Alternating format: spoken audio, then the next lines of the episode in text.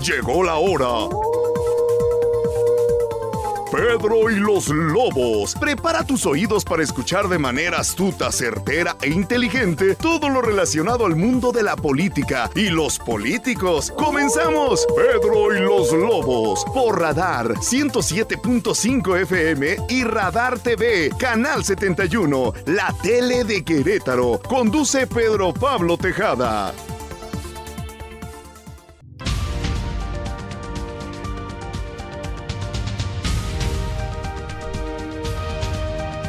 Buenas tardes, como todos los miércoles, esto es Pedro y los Lobos y estamos en el 107.5 de Radar News y en el canal 71 la tele de Querétaro, Radar TV. Y hoy me acompaña mi querido amigo Mario León, director general de Diario Querétaro. Mario, ¿cómo estás? Muy buenas tardes, Pedro. Gracias por, la invitación, por la nueva invitación. Al contrario, ya sabes que esta es tu casa. Hoy, hoy tendremos en entrevista al alcalde queretano Luis Nava, estamos esperando un poquito que llegue, pero mientras tanto, Mario pues ¿cómo ves Querétaro? ¿Cómo ves? ¿Fuiste al informe? Sí, claro. Sí, sí. ¿Cómo ves Querétaro? Pues eh, colapsado un poco por el tráfico, por las obras, pero pues creo que son necesarias y pues, al final, dentro de un año, probablemente menos, pues creo que vamos a ver el resultado, ¿no? Así me pasa, ¿no? Pues, estás, un poco en el tráfico y vas pensando, esto es por algo y es el futuro, ¿no? Pues sí, pero digo, de momento también hay, que reconocer que, que, sí, sí se enoja uno o, este o, uno este, ve, el efecto momentáneo, ¿no? Pero pues bueno, hay obras por, varios lugares y este y, pues bueno hay que comprender que, que es para que, es para, para un futuro, ¿no? Muy bien, pues también nos acompaña el alcalde Luis Nava. Luis, bienvenido. No, hombre, al contrario, muchísimas gracias. Es un honor estar aquí en esta mesa de el, nuestro amigo Pedro y además los lobos. los lobos se reparten entre los invitados y Mario. Bueno, yo soy León, yo soy León. Yo soy León. ¿Cómo has estado, Luis? Mucha chamba después del informe, ¿no? Sí, de hecho vengo de uno de los condominios que estamos mejorando. ¿Uno de cuántos? De 200. Entonces ahorita vamos a tener ya bastante agenda de darle el seguimiento, de visitarlos, de ver cómo quedaron, de que pues estén plenamente satisfechos y todavía pues recoger algunas inquietudes porque este trabajo nunca termina. Entonces hay que seguir escuchando a la gente, conocer cuáles son sus, sus inquietudes, sus peticiones y luego pues ponernos a trabajar para poderle resolver. Dicen que el, el, trabajo de alcalde es cuerpo a cuerpo, casi, casi, ¿no? Sí, sin duda, es muy demandante, es muy exigente y qué bueno, porque en sociedades como la, nuestro municipio de Querétaro, el hecho de que la gente exija, el hecho de que la gente nos esté en, en esa constante comunicación a través de los medios, nosotros vamos llevando ese pulso y terminan siendo nuestros ojos eh, de ver dónde una luminaria está fallando, el hecho de que nos lo reporten. Digo, el, el mecanismo más eficiente es por el 070, pero bueno, pues si le hablan a algún este programa de radio y le dicen, oiga, por cierto, en tal colonia hay una luminaria que está apagada, todo lo que le diga yo, por ejemplo, en la mañana en esta cabina, ¿no? Sí, por, ejemplo, en esta cabina nos lo mandan y a ellos le dar bastante lata. Como reporte. y pues nosotros, para nosotros no es lata porque al fin y al cabo nos ayudan a identificar cuáles son los puntos que hay que mejorar, que hay que atender, porque además para eso estamos. Para, estamos para ponernos a trabajar y para resolver. Y además la gente, los queretanos, se acostumbraron a vivir en municipios este, con cierta calidad, ¿no? O sea, me parece que las administraciones casi todas menos antes que la tuya, pero después de la tuya sí, han sido este, absolutamente eficientes, ¿no? Y han mostrado este bueno, pues se han puesto a chambear. Entonces, también el queretano se ha acostumbrado a vivir en, en, determinado nivel, por decirlo así, ¿no? Sí, el, queretano está acostumbrado a un nivel de calidad de vida que eh, entre la seguridad y los servicios, pues como que de ahí para, para arriba lo que se pueda, pero para abajo nada, ¿no? Entonces, tiene que ser siempre mantener y mejorar en la medida de lo posible la calidad de vida que por eso le entramos a los condominios, porque la vida condominial es muy complicada, porque batallan para ponerse de acuerdo. Las asambleas interminables de vecinos, este, el pleito de... Y, luego dicen, bueno, pues hay que mejorar esto y hay que cooperarse. Y entonces ya a la hora de la cooperada hay quien dice, y yo soy yo vivo solo, yo por qué voy a pagar lo mismo que la otra familia que tiene cinco hijos, este o el tema de la macrotoma de agua que, que, es, que es el un, los problema, macromedidores de agua son de los macromedidores, perdón. Un, gran tema, por ejemplo. Entonces, oye, pues yo casi ni estoy y por qué voy a consumir, voy a pagar, lo mismo por, por la familia de al lado que es mucho más numerosa, ¿no? Y entonces no se coopera la gente porque no se ponen de acuerdo y se empieza a deteriorar eh, al interior del condominio. Entonces, no pueden cambiar una luminaria, no pueden cambiar este un reflector y entonces ya está oscuro y siguen sin ponerse de acuerdo. Entonces fue por eso que decidimos entrarle, ponerlo al día y además ya le estamos dando cursos y agradezco a la presidenta del Tribunal Superior de Justicia, a la maestra Mariela Poncevilla, que ya nos están ayudando a darles cursos de mediación y resolución de conflictos para que, se, puedan poner de acuerdo exactamente. ¿Es una especialidad eso? Sí, se les da un taller, un curso y con eso mejoramos las capacidades que ellos puedan tener para ponerse de acuerdo, para dialogar. Y, Oye, mándame unos al periódico. Para ponernos de acuerdo todos. Algunos a, otros partidos, ¿no? Sí, a unos partidos. A la UAC no le era falta a la UAC yo creo que le hace mucha falta. Ya ves que ellos, ellos siempre recomiendan cómo solucionar las cosas, pero ahora que tienen un conflicto ellos, pues no veo cómo, cómo lo solucionan. Por lo menos, por, lo menos pronto y además la universidad que tanto debería estar ahorita resolviendo cómo cómo recuperar el tiempo perdido durante la pandemia y todo, todo, todo el tema de las clases, pues ahora está en ese conflicto, ¿no? En lugar de estar en lo que debe. Oye Luis, y hablando de universidades, me parece que un proyecto interesante o, de los más sensibles en la población es la Universidad de la Mujer, ¿no?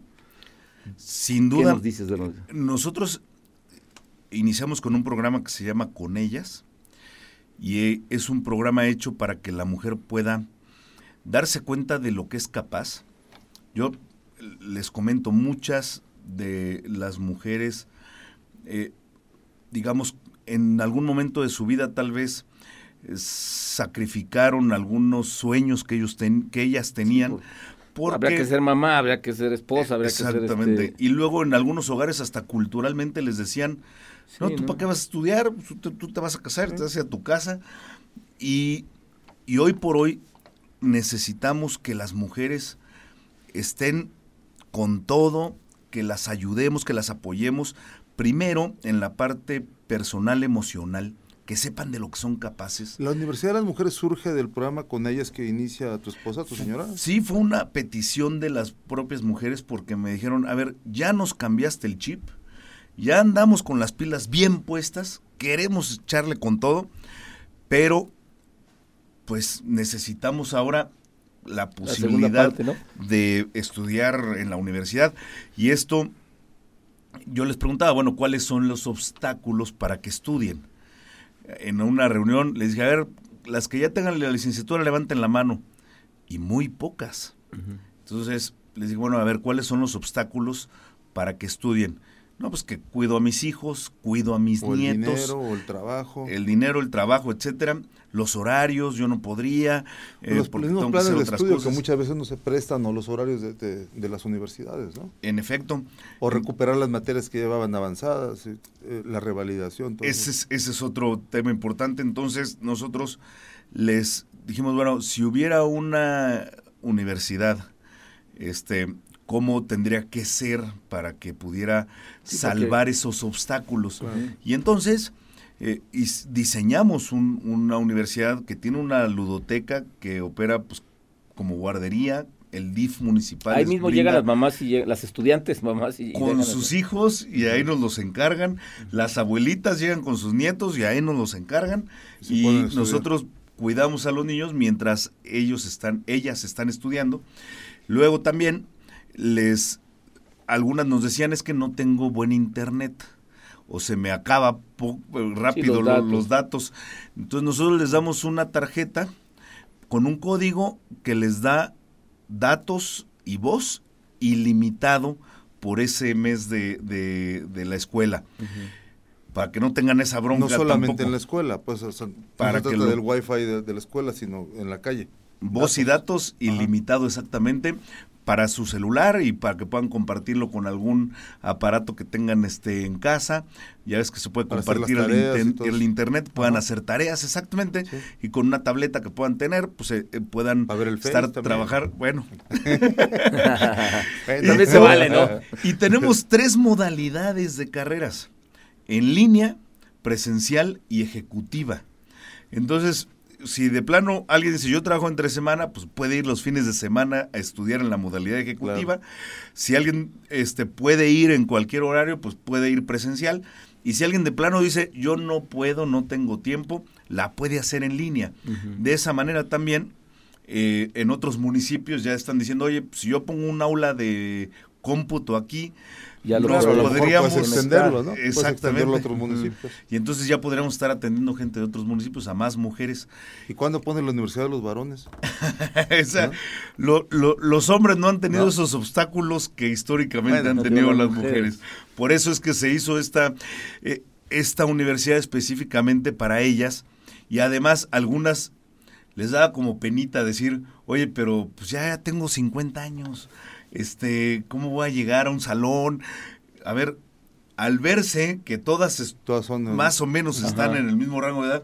Entonces ya se les quita la, la pena, se sienten con mucho más confianza, Claro. todas están en una situación en la que están retomando sus estudios después de muchos años. No, y algo que es muy importante, que además ellas mismas crean ahí en la universidad redes de, de amistades, de trabajo, de, de Sí, negocio. Exactamente, ahí. De esas redes de sororidad que le llaman también, sí, claro. este, de solidaridad entre mujeres, que son muy importantes porque muchas de ellas se dan cuenta que no son las únicas por las que, que atraviesan por esas situaciones y entre ellas apoyan y esto es también algo muy importante. Me parece que es un gran proyecto, Luis. Estamos en Pedro y los Lobos en el 107.5 de Radar News y en el canal 71, la TV de Querétaro, con el alcalde Luis Manuel Rondaba y Mario León. Regresamos en un momento.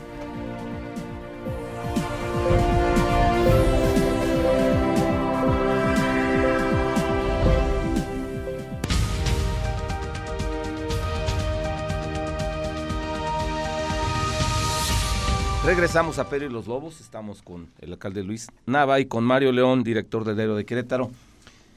Luis, este, tu informe, el abrazo que te da tu papá al final, este, realmente un asunto muy emotivo y, digo, tu papá me parece que fue de esos luchadores panistas que no que era, no que sea diferente, bueno sí, desde luego que es diferente, pero eran opositores, opositores, ¿eh? Sí, O sea, sin conocí- posibilidad de, No, este, no, no, de nada, o sea, ir así el valiente, el que realmente Sí, se aventaba porque... Cuando el PRI era la planadora. La planadora absoluta. Sí. Y tu papá era de, de- de aquellos, este, bueno, fue primer senador este, de oposición por, por el Estado, pero digo, de aquella, este, de aquellos hombres como Maquillo, Luisa Chálvarez, o todos estos que realmente, Pancho Barrio, ¿no? Que sí le sufrían, épocas, que sí le sufrían, este, o Maquillo, ¿no? Que sí, los señalaban, los buscaban, los perseguían. Este, por eso es tan significante ese abrazo al final de tu informe, ¿no, Luis? Sí, y además, pues yo tengo la fortuna todavía de, de que esté aquí con nosotros. Ya va a cumplir 81 años este, en este noviembre. Y, y, pues sí, la verdad es que quise hacerle este reconocimiento, pero también al ejemplo que a mí me dio, justamente de, de luchar con ese idealismo, más allá de, como bien lo comentabas en esas épocas, ¿eh? totalmente. era puro idealismo, exactamente. De hecho, había una frase de los fundadores que decía que nuestras propuestas y los valores del alma eran nuestras únicas armas. Eh, y decía la frase, no tenemos otras, pero tampoco las hay mejores. Entonces, Sí, está este, pues ahora creo que con esta gran oportunidad de, de poder cambiar la vida de la gente, es por lo que yo mencioné el ejemplo de mi padre, el seguir sus consejos y por supuesto el compromiso que asumo con él y con mis hijos de, de trabajar para que se puedan sentir orgullosos, como yo me siento orgulloso de mi papá, y así pues quisiera que ellos se sintieran orgullosos de su servidor. Le prometiste se- seguir su camino. ¿Qué significa eso? ¿Que vas por el Senado? Bueno, esas ya son, esas ya son interpretaciones que, se, pueden generar, pero, pero, era, era eh, seguir una, un camino de vida, de congruencia, de trabajo, de esa lucha con mucho idealismo y más allá, digamos, de, de haber tenido una posibilidad real, sí era el luchar por un México mejor. Y hoy tenemos esa posibilidad de hacerlo y por eso el, el, tema de seguir su ejemplo, seguir sus consejos y seguir sus pasos. Bueno, si se atraviesa una senaduría por ahí. Pues eso yo creo que ya es, muy bien atravesada, ¿no? Ya es especular mucho, ¿no? Pero ahorita... pero, si eres un aspirante al, Senado, abiertamente. Que es, absolutamente legítimo, ¿no, Luis? O sea, digo, es una aspiración legítima que puedes tener, ¿no? Pero yo ah, creo que ahorita no es tiempo de aspiraciones. Yo creo que, sin duda, hoy tenemos una gran responsabilidad y un gran compromiso con la ciudadanía. Entonces, eh, el hecho de tan solo suspirar o aspirar. O adelantarse, este, Pues connota que, que ya, ya no estás la mente en otro lugar. Entonces, más bien, ahorita es momento de estar concentrados, estar chambeando y sobre todo en cumplirle a la ciudadanía el compromiso que tenemos. Oye, que la ciudadanía también este, a final de cuentas califica, porque hay dos cosas. Luego los, luego los, este, los, los gobernantes no se dan cuenta que muchos están de paso, que son tres años o seis años, ¿no? Y luego terminan con más enemigos de los que entraron a, trabajar. Pero, ¿qué pasa, con, ¿qué pasa con estos gobernantes que terminan escondiéndose después, que no pueden salir a la calle, este, que, se, que se atemorizan de, de, que la gente les pueda decir algo, ¿no? me parece que hay una gran responsabilidad detrás de cuál es el futuro. O sea, no te levantas y dices, ¿qué futuro estoy buscando? O sea, ¿qué, ¿me estoy arriesgando a qué? ¿Qué tengo que hacer para ser este alguien honorable? Para salir a la calle tranquilo, digamos, ¿no? para salir salir como, como bueno, por ejemplo, el tema de, de Enrique Burgos, de Pepe Calzada, de Nacho Loyola se les reconoce mucho eso, que te lo puedes encontrar en un restaurante y la gente los saluda, o sea, salieron sin problemas y siguen sin problemas, ¿no? Se fueron en paz. Eh, me imagino que Pedro habla del antecesor de Luis, eh, por ejemplo, que no puede salir tan tranquilamente o, aparecerse en un evento político. Sí, Marcos Aguilar. Porque le llueven, le llueven todas las enemistades que, que, él, que, él, generó. Yo creo que sí tuvo algunas cosas muy salvables. En lo personal, yo sí creo que, por ejemplo, el, el tema de los estacionamientos, dos horas gratis, creo que es algo es algo que muy, muy, muy benéfico que, que logró él, hay que reconocérselo. Otras, muchas cosas sí las hizo mal. ¿No? también hay que reconocerlo. Pero, pero bueno, este, a final de cuentas, eh, además finanzas, finanzas bien, porque elevó muchísimo la, elevó muchísimo la recaudación, ¿no? Por ejemplo, a, él le tocó, este, no sé en qué porcentaje, pero recaudó muchísimo, muchísimos impuestos. Sí, se incrementó mucho, se modificó las por otras tasas progresivas. Y eso le da un, una, una maniobra, un, espacio de maniobra muy grande al, al municipio, ¿no? Para atender el crecimiento de la misma urbe, ¿no? Claro. Pero yo hablaba, Luis, de esa, de esa responsabilidad y de esa reflexión de qué estoy haciendo para salir a la calle después de esto, ¿no? O sea, si te levantas y dices, tengo que hacer las cosas bien porque, digo, así como la gente este, le gusta tener un buen nivel, me parece que los queretanos también son exigentes, ¿no? Por supuesto. Y el reclamo no se hace esperar, ¿eh? Entonces, eh, sí, nosotros estamos conscientes de que hay que hacerlo de la mejor manera posible de entrada porque esa es nuestra responsabilidad y ese es nuestro compromiso, pero además porque la ciudadanía así lo espera y así nos lo va a demandar, así nos lo va a exigir.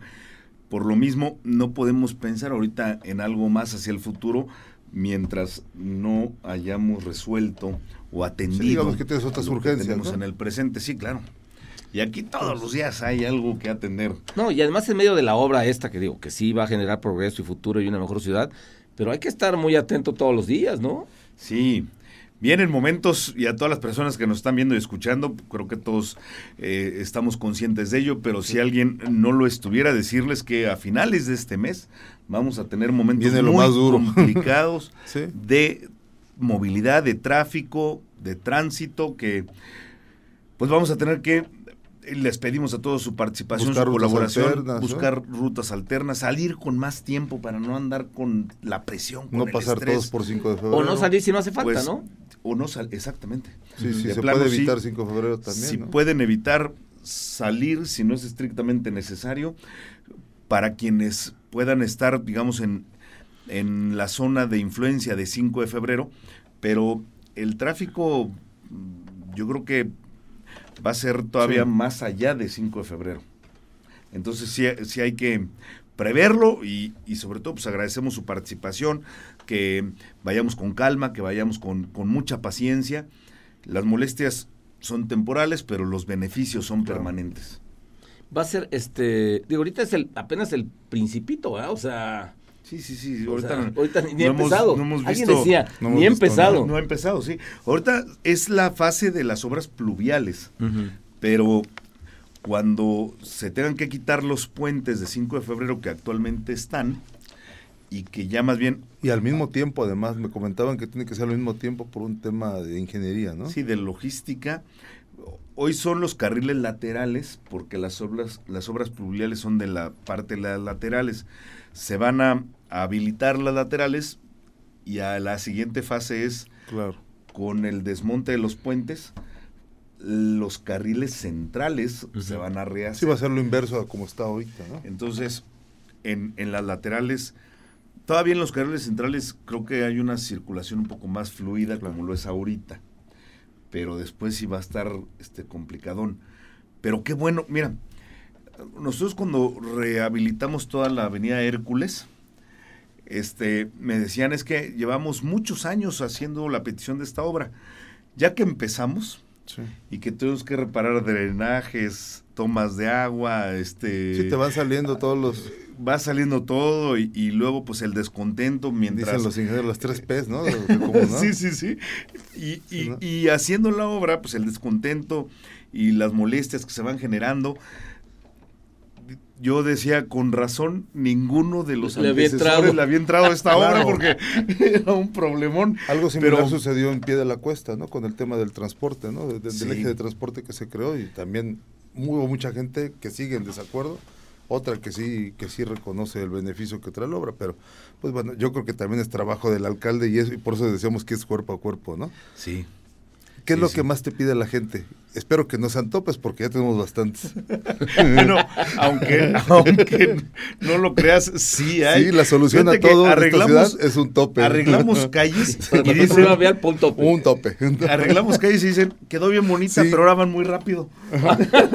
ahora póngale un tope, sí. Ya quedó parejita pavimentada todo. Sí, sí, sí, Y ahora van muy rápido, entonces sí necesitamos un tope. Sí, y entonces los alcaldes siempre se encuentran en, en esas asambleas eternas con los vecinos que están contentos con la obra o que, o que están pidiendo más cosas, pero entre ellas siempre sale el tope. Eso, eso, eso me lo han platicado varios alcaldes. Y seguramente hay muchas decisiones que no se toman, como tú dices. Pues un alcalde dice, ¿para qué me complico? Suficiente tengo con el asunto de la seguridad. Este, Exacto. Digo, dos o tres. Mejor se los pongo ya. O sea, hay que le toque el siguiente, ¿no? O sea, muchos se la saltan. Sí, sin embargo, eh, todas esas situaciones que, que son atendibles, te alcanzan muy rápidamente. Y digamos, los vecinos que hablan a, esta misma cabina por la mañana, en la noche ya están volviendo a llamar. Es que Aurelio mañana vuelven a llamar. Entonces, sí, hay, hay que atender y, y sí es un tanto complicado estar al ritmo de las inquietudes de la ciudadanía. pero tenemos que estar. bueno, vamos a una pausa y estamos hablando del crecimiento de Querétaro con el alcalde Luis Nava y con el periodista Mario León. Gracias.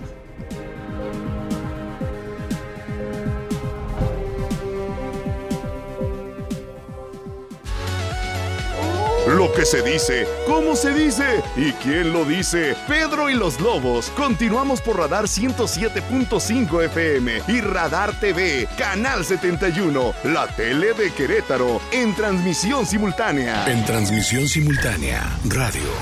Radar 107.5 FM y Radar TV, Canal 71, la tele de Querétaro. Continuamos.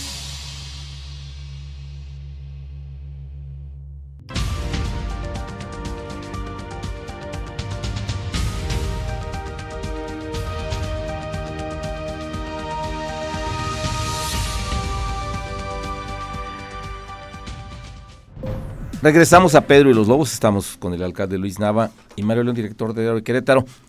Luis, este, Estamos hablando en estadística, la publicó Mario hace un, hace un rato, este, de la cantidad de gente que llega a Querétaro. Y eran ciento, Mario, ciento, 118. 118 Cinco por día. por hora. 5 por hora a vivir a Querétaro. Eh, Estadística No del de INEGI. ¿eh? No, o sea, no, no es ningún invento ni nada. O sea, ¿cómo aguantar o cómo enfrentar ese crecimiento? O sea, imagínate que cada hora llegan cinco gentes a vivir a Querétaro. Escuelas, Y basura, Casas, demanda de agua, seguridad. demanda de trabajo. o sea, ¿cómo le das? Digo, el, Topes. propio- el. El tráfico, ¿no? O sea, ¿cómo controlas el tráfico con tal, tal demanda por, por estar en Querétaro? Sí, nos queda claro que sin duda la infraestructura de la ciudad pues estaba diseñada y más la, la infraestructura vial estaba diseñada para una ciudad de cierto tamaño y hoy pues ese la ciudad ya ya sobrepasa el millón de habitantes, ya somos más de un millón Solo el municipio de mil Querétaro, Solo ¿no? el municipio de Querétaro, claro. más la zona conurbada, la zona metropolitana debemos de ser alrededor de un millón y medio. Eh, digamos, La conurbada. con, con Corregidora y el Y el Marqués, Marqués. Sin contar Huimilpan, que, mm, que ha crecido también. que ¿no? también tiene Ni algo San de Juan del Río. crecimiento. Y esto representa pues un gran reto. Creo que nuestro amigo el gobernador Mauricio Curi tiene bien identificados temas como el agua y están haciendo Sí. un gran proyecto El para hacer el acueducto 3. El tema de la energía que también es un es un asunto que hay que resolver y pero ya conformó la Agencia Estatal de Energía que sin duda es una administración estatal que está viendo cuáles son esos que podrían llegar a ser los cuellos de botella de un crecimiento Sí. adecuado. Porque sin energía tampoco puedes crear empleos. Es- eso puede ser un cuello de botella Sí. para poder empresa generar pregunta empresas. las sí. cargas. Es una de las, Sí, uno claro. de los de los checklists es este, o sea, la carga de electricidad que, va- Sí, que va a tener en su planta. ¿sí? Y si hay capacidad en los parques industriales para dotarles de la energía que va a necesitar una Claro. planta nueva. Entonces, sí pudiera llegar a ser un problema, pero nuestro amigo el gobernador Mauricio Curi creo que lo tiene muy claro y lo está atendiendo, que es algo muy importante. El tema del transporte, digamos como parte de los temas estatales, el transporte público, el agua y, y la energía, le están entrando de Sí, frente a los temas y con una gran determinación. Yo sí debo de reconocer que el gobernador está con todo, entrándole a los temas que son los más importantes para el desarrollo de, de esta zona metropolitana y principalmente de la capital. Oye, el transporte es fundamental, yo creo, es el más fundamental de todos junto con el ¿qué agua, más yo siente creo, la ¿no? gente, no Luis? ¿No te dice mucho la gente? Porque además esas este, cinco personas que llegan por hora, 118 al día, ¿cuántas de esas 118 que llegan diarias vienen con coche o quieren coche? Sí, y además Por ejemplo. el coche es aspiracional, sí, entonces exactamente. en cuanto ¿Cómo le vas a negar el progreso a una familia joven, recién casada o co- como sea, que, que viene a trabajar a Querétaro a aportar su esfuerzo, aportar su impuesto, este, que además llegan con un deseo legítimo de progresar y una parte de y progresar es tener, es tener un ¿no? auto, O ¿no? sea, vivo en que voy a vivir en, Querétaro. México, ¿no? O sea, ¿por Sí. qué? Porque no solamente en Querétaro, en, en, en todo México el transporte es un tema, ¿no? Sí, Entonces creo que se, eso es parte de la saturación, yo creo, ¿no? De, de, de- de la ciudad y de las avenidas, ¿no? creo que la reconfiguración de 5 de febrero también viene a resolver parte de esta problemática. Ya, digamos, el diseño eh, de esta infraestructura vial ya no era adecuado y hoy por hoy creo que este gran proyecto que se tiene pues también va a ayudar muchísimo. Y de nuestra parte, fíjate que nosotros tenemos tres pistas en las que tenemos que trabajar simultáneamente. Una es abatir los rezagos estructurales que tenemos desde atender las comunidades rurales, eh, dotar todavía de algunas de algún tipo de servicio, de urbanizaciones, eh, y esas hay que, digamos, no se pueden dejar de atender, hay que estarlas atendiendo y, ir cerrando no- las brechas que existen. No todo el municipio son, o sea, hay colonias alrededor que necesitan una gran atención. ¿no? Y, y comunidades que puedes hacer 45 minutos, una hora de camino a, a la comunidad más lejana de aquí, ¿no? ¿Tanto tiempo? Sí, en Charape este Charape de los están- pelones, ¿no? Charape de los pelones está bastante retirado. También te toca el charape de los pelones. sí, claro. Entonces, este La frontera ya con San Miguel, ¿no? es la frontera con y está ahí entre sí, la frontera con San Miguel y San José Iturbide. Claro. Entonces nosotros tenemos que estar en tres pistas al mismo tiempo. La de abatir el rezago y los temas estructurales que, que en algunos casos siguen pendientes, en atender los retos del presente, del día a día, que puede ser desde una pandemia hasta los temas del crecimiento de la ciudad. Y por otro lado, proyectar la ciudad hacia el futuro. Y, eh, y en este sentido, pues vienen los, las inversiones en una, pues una universidad de la mujer, en un centro de innovación y creatividad. ¿Qué es el cubo? El, el bloque. Al bloque. El bloque que, que es un proyecto pues, en donde le estamos apostando a las tecnologías inmersivas y en oportunidades, en nuevas oportunidades para los jóvenes, para detonar una nueva industria. Y es una industria además de la mentefactura, que no requieres naves industriales, que con Sí, 10 con un- computadoras o 20 Un coworking, computadoras, una- un- exactamente, un edificio pequeño puedes hacer muchísimo, Muchísimo. dinero, muchos empleos, ¿no? muchísimo. Ese es el Querétaro que ves hacia futuro, Luis. Ese Querétaro innovador, tecnificado. este, La famosa industria virtual. naranja le llaman, ¿no? Es es Exacto, de los industria naranja. 4.0, este yo sí creo que veo un Querétaro hacia el futuro con un gran equilibrio con el medio ambiente, por eso también estamos en proceso de blindar y hasta de incrementar las áreas verdes para el municipio. Tenemos que lograr que el municipio pueda tener pues un- una, una buena armonía, pero además el heredarles a las siguientes generaciones un medio ambiente, un mejor medio ambiente todavía. Y Por eso, verde y que los desarrolladores no se, no se coman las áreas verdes, los desarrolladores, ¿no? Por en efecto, los, y cuidar estas áreas naturales protegidas. eh, luego es un velo nada más jurídico, pero que luego pudiera ser vulnerable. Nosotros estamos trabajando por darles ese blindaje que evite que pueda llegar alguna administración a, a modificar. Queremos hacer un gran parque nuevo. Nosotros quisiéramos en esta administración Parque ecológico, parque... parque intraurbano. Esa es la como el de categoría Jurica, ¿verdad? Que es el, el que estaría justamente debajo de Juriquilla, atrás de Jurica y en la parte norte de la zona de leyes de reforma, de, digamos, eh, de los de los desarrollos de Comevi que están en el en esta zona por ar- adelante de satélite o hacia el- un poquito más al zona norte, norte, de zona satélite. norte. Entonces, que es una, una zona de, de muy, muy densamente poblada y que requerimos de estos espacios verdes en donde la gente pueda ir a convivir sanamente. A, Será a- nuestro Chapultepec, pues.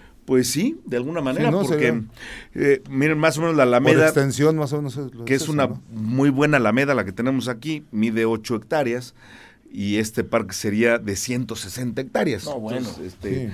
como para tener una idea, la parte, quitando el bordo del Querétaro 2000, o sea, la parte de canchas, etcétera, son como 24 hectáreas. Este, nosotros estaríamos pensando en un parque de 160 160 hectáreas. En la primera etapa, que sería lo que mi administración nos estamos comprometiendo, porque es, digamos, lo, lo que es posible ¿Qué hace falta en para esta tenerlo? administración. Pues le estamos invirtiendo un chorro de recursos. De dinero. Porque para poderlo invertir en un parque, o sea, pero para ya inyectarle recursos públicos, el, el espacio físico tiene que ser un espacio público. Claro. Entonces, ¿Y, la tierra de quién es. Luis? estamos, eh, hay de todo. Ah, sí, hay, o sea, hay que- Particulares, ejidatarios. O sea, este, está- Empresas, empresas Bueno, también, sí, sí. como- Va- alcalde, vamos a una pausa y regresamos en un ratito a Pedro y los Lobos. Por supuesto. Ese es un gran proyecto, ¿no? Sí.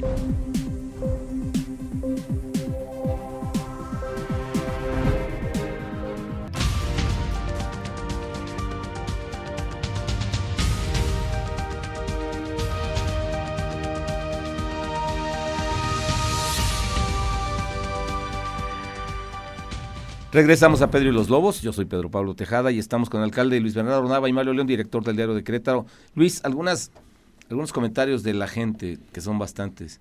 Hola, buenas noches. Quiero agradecer al alcalde Luis Nava por, que apoyó mi condominio y puso señaléticas. Igual las jornadas contigo, donde en el mercado artesanal yo participo. Jorge Pérez. Ah, qué bueno que participa.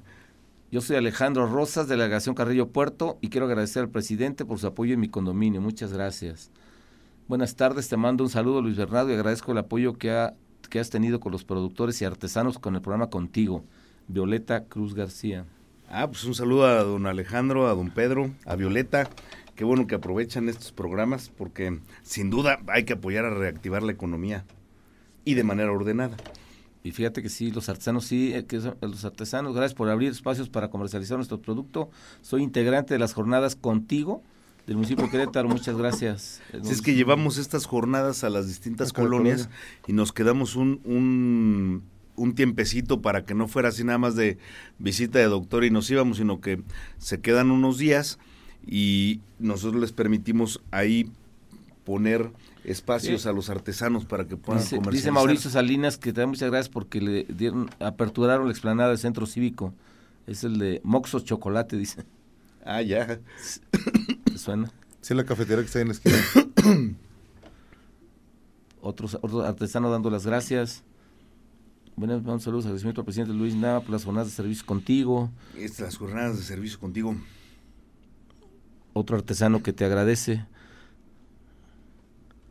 Gracias al presidente Luis Nava por el programa de jornadas de servicio. Sobre todo estamos agradecidos por el apoyo que nos da a los artesanos. Es una gran oportunidad para nosotros y que podemos vender nuestros productos y tenemos que pagar, que, que no tenemos que pagar un lugar. Me parece que los artesanos sí han sentido que, ese proyecto A. Y lo hacemos de manera ordenada, de esta manera, porque de, de, otra forma luego algunos este, comerciantes establecidos pues hasta se generaban algunos reclamos por otro lado, entonces... Bueno, de manera desordenada la Alameda terminó siendo eso, ¿no? Y entonces hay que buscar esquemas distintos, pensar en cómo generar estas oportunidades con, con, orden, por supuesto. Y la verdad es que la gente pues, lo que quiere es trabajar, quiere una oportunidad, quiere una chance para poder pues mover, generar ventas. Y la gente que quiere pues tener ese modo honesto de vivir, que quiere trabajar, pues hay que buscarles las oportunidades. Oye Luis, este, digo, vienes de una, de una reelección, pero te adaptaste rápido al equipo de Mauricio, ¿no? O sea, tú venías no con otro equipo, sino tal vez con otro liderazgo que, que es innegable que estuvo, que Francisco Domínguez, el exgobernador, es gente amiga tuya y, te formaste con en ese equipo, ¿no? Sí, sí, Pero hoy se te ve que te adaptaste rápidamente al equipo de Mauricio, ¿no? Bueno, la verdad es que nuestro amigo el gobernador Mauricio Curi es una gran persona, le gusta hacer equipo y esa disposición, esa apertura, esa posibilidad de construir juntos, de, de llevar a cabo este, esa coordinación para los programas, para las distintas áreas, pues sin duda es, es un estilo que permite eh, sumar y hacer equipo. Y de esa manera creo que eh, hemos logrado conjuntar muchos esfuerzos y en programas, por ejemplo, como lo de prevención, de Somos Querétaro, que él hace un gran llamado a la ciudadanía a que entre todos fortalezcamos el tejido social, pues es un llamado en, en, donde, como dicen coloquialmente, yo cacho rápido la bola y ajusto el programa de prevención para alinearlo y, e ir en la misma línea estratégica con el gobernador y que entonces eh, podamos ir, digamos, eh, cerrando filas, haciendo equipo y potenciando los resultados. Entonces yo, yo creo que es también en muy buena parte gracias a que eh, su liderazgo y su personalidad también lo facilita muchísimo. Y además todo su equipo, la verdad es que pues nos, han, nos han dado esa apertura y esa posibilidad de trabajar conjuntamente no se ha resentido el cambio en, ese sentido, porque además en Querétaro hemos estado acostumbrados siempre que el alcalde no se lleva tan bien con el gobernador. Es, como, ha Uy, ha habido casos. Ha sido este, común, ¿no? Ha sido común. aquel de conmigo sin mí, a pesar, ¿cómo era?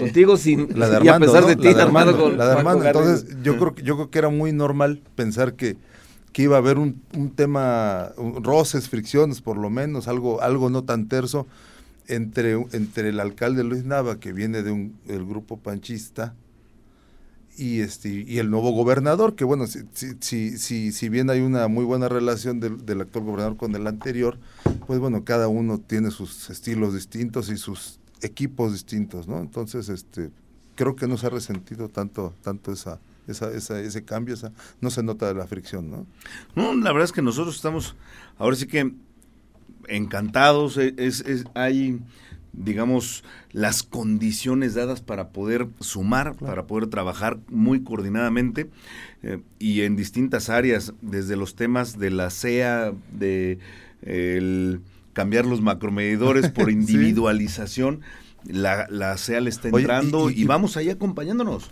Por cierto, ayer, ayer se dio un caso pues que, que ya hace tiempo que no sucedía. Tu secretaria de la mujer fue nombrada en la Secretaría de Gobierno, ¿no? Subsecretaria de Derechos Humanos. Este que por cierto, a ver si nos, nos das la exclusiva de quién va a llegar a la Secretaría de la Mujer. Les, le, yo espero que entre mañana y pasado les pueda dar la exclusiva. no, es que no hay programa mañana y pasado. les mando un WhatsApp. para, no lo eh, tienes eh, todavía. Eh, en, en, eso estoy. Ajá. Sí fue un, un, un cambio pues un tanto inesperado, pero es un reconocimiento, por supuesto, claro, a María duda. Elena Guadarrama. Uh -huh que... Y hace rato que no se daba ese, ese, ese, ¿Sí? ese, paso, ¿no? Del municipio hacia el gobierno estatal, ¿no? Bueno, este, tienes razón ahorita que lo mencionas. Sí, sí, sí era un caso equipo, pues. más raro, sí, por supuesto. Sí. Eh, aquí, la verdad es que estamos trabajando muy coordinadamente y eso facilita las cosas, eh, genera un, un, ambiente muy colaborativo. Pues mira, por Querétaro, por la exigencia de Querétaro, por, la, por lo que significa la gente que viene buscando un futuro en Querétaro y viene a tratar de progresar y encontrar una ciudad este pues con todo lo bonita y lo retadora que es, pues este me parece que debes dormir poco, ¿no? Bueno, siempre sí, sí es sí es muy demandante. Sobre y... todo cuando llueve, dice. cuando ¿Qué tal llueve? Cuando, cuando empieza a llover, ¿qué sientes? Sí, sí, sí. Pero la verdad es que ya tenemos los protocolos muy hechos. Entonces, uh -huh. eh, a, cuando empieza a llover, a protección civil le mando un mensaje y le digo, oye, ¿cómo ves? Tenemos nosotros ahí las imágenes satelitales en un en una especie de, de cuarto situacional en donde se va viendo, sí, viendo el riesgo, eh, todo el, cómo se desarrolla la, la cómo la se va desarrollando y, y ahí ves que se me dice puede ser, hay probabilidades de que esté fuerte, entonces alertamos al equipo en sus marcas todos, ya saben dónde deben de ocupar sus lugares, dónde deben estar toda la maquinaria, el personal, etcétera. Para que este, la maquinaria jale, ¿no? De hecho, este año por primera vez se hizo un simulacro de todo el equipo de trabajo como si estuviera lloviendo, o sea, digamos, fue en seco, pero sí. como si hubiera estado inundándose la ciudad, cómo se movían todos los equipos, a dónde acudían, sí, etcétera. llueve cinco para... minutos fuerte y, y, la ciudad luego, luego sí, se, se, se, trastorna, ¿no? Es, es, es, muy complicado, pero se alerta y nos reunimos todos este, Corto guerra en el centro cívico o en la Secretaría de Seguridad Pública Municipal, en el C4, tenemos ahí también cuarto situacional. Entonces, sí, ya tenemos establecidos nuestros protocolos para ponernos a trabajar, estar monitoreando y atender oportunamente. ¿Qué es lo que oportunamente tenemos que atender? Cuidar la vida de las personas. Los daños materiales, como quiera que sea, se pueden reparar, se pueden este, arreglar, pero lo más importante es salvaguardar la integridad y la vida de las personas. Oye Luis, pues muchas gracias, se terminó el programa. Este, gracias Mario por estar nuevamente aquí. Me parece que sí, como Nos gerente. muchísimos temas sí, pendientes. Como gerente también. de la ciudad, este, vaya que la tiene, vaya que tiene chamba, ¿no? Soy el conserje de la ciudad, sí, claro. de todo. Muchas gracias en la producción Ángel Sánchez, David Castellanos, Mauricio González. Esto es Pedro de los Lobos, yo soy Pedro Pablo Tejada. Nos vemos el próximo miércoles aquí en 107.5. El próximo martes en el 107.5. Nos vemos.